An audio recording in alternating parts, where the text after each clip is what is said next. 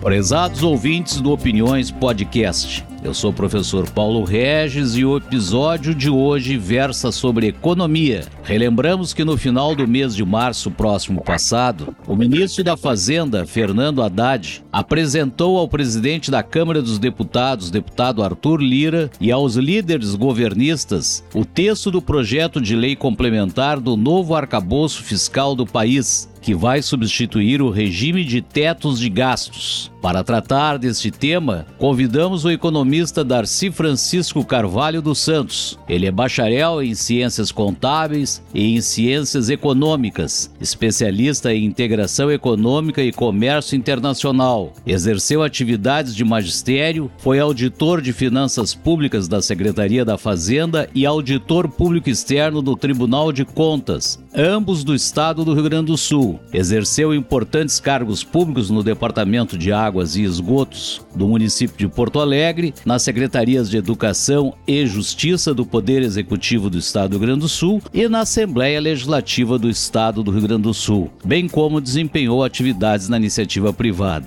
Ele é autor e coautor de vários livros, artigos, estudos publicados em revistas, jornais e blogs, tendo recebido prêmios do Tesouro Nacional por trabalhos monográficos, sendo que sua mais recente publicação é o livro em coautoria intitulado O Rio Grande tem saída? Uma análise das potencialidades e dos entraves para o desenvolvimento. Economista Darcy Francisco, vamos iniciar pedindo que o senhor explique para os ouvintes do Opiniões Podcast o que é o arcabouço fiscal.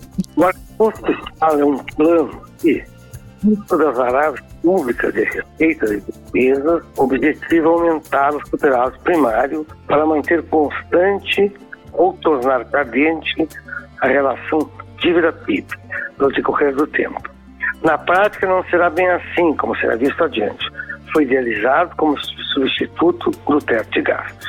E a propósito, o que foi o teto de gastos e quais os efeitos que ele teve sobre a despesa e problemas que criou? O teto de gastos foi um mecanismo orçamentário aprovado pela Emenda Constitucional número 95 de 2016, com vigência a partir de 2017, que limitou o crescimento da despesa à variação da inflação medida pelo IPCA. Apesar das inúmeras acusações de furo que recebeu, a quase totalidade que foi chamada de furo foi para atender às despesas da Covid-19.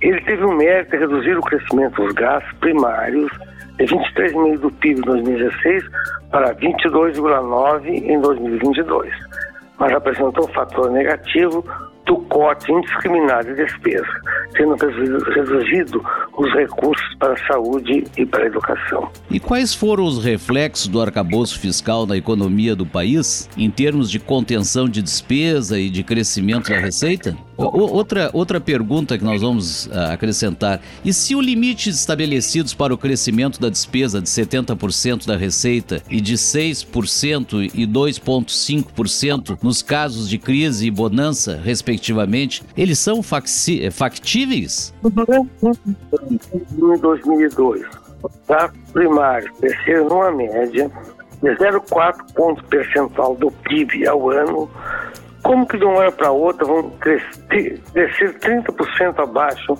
da variação da receita, que é um proxy do PIB? Além do mais, foram criadas muitas despesas novas, 14 ministérios, os, e os investimentos irão ser de 70 bilhões, corrigidos pela inflação para os próximos anos.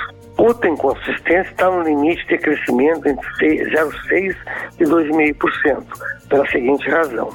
Tomando o regime geral da Previdência, o INSS, e outros programas sociais, como LOAS, RNV, RNV e outros, seu crescimento vegetativo tem sido, em média, superior a 3% ao ano. Como o atual governo quer conceder aumento real salário mínimo correspondente à variação do PIB de dois anos antes, com reflexo é, de 2%, com reflexo de 1%, porque ele reflete na metade dos pagamentos, salário mínimo, pode dizer que o reajuste salarial anual será em torno de 4%. Considerando o peso na despesa, na previdência e demais benefícios sociais, pode-se estimar seu reflexo na despesa primária total entre 2 e 2,5. Por derradeiro, economista Darcy Francisco, qual a viabilidade econômico-financeira no curto, médio e longo prazos desse plano, tendo em vista a rigidez das despesas? Ainda, é verdadeira a afirmativa dos opositores de, de que ele gerará grande crescimento da receita? Diante das despesas contada no item anterior, o governo só viabilizar seu plano com um enorme aumento de receita. E não estamos só nessa conclusão. O ilustre economista Afonso Celso Pastore, que foi presidente do Banco Central, também fez afirmativa semelhante. E o ministro Haddad disse que, que precisa de um acréscimo de receita entre 100, 100 bilhões e 150 bilhões.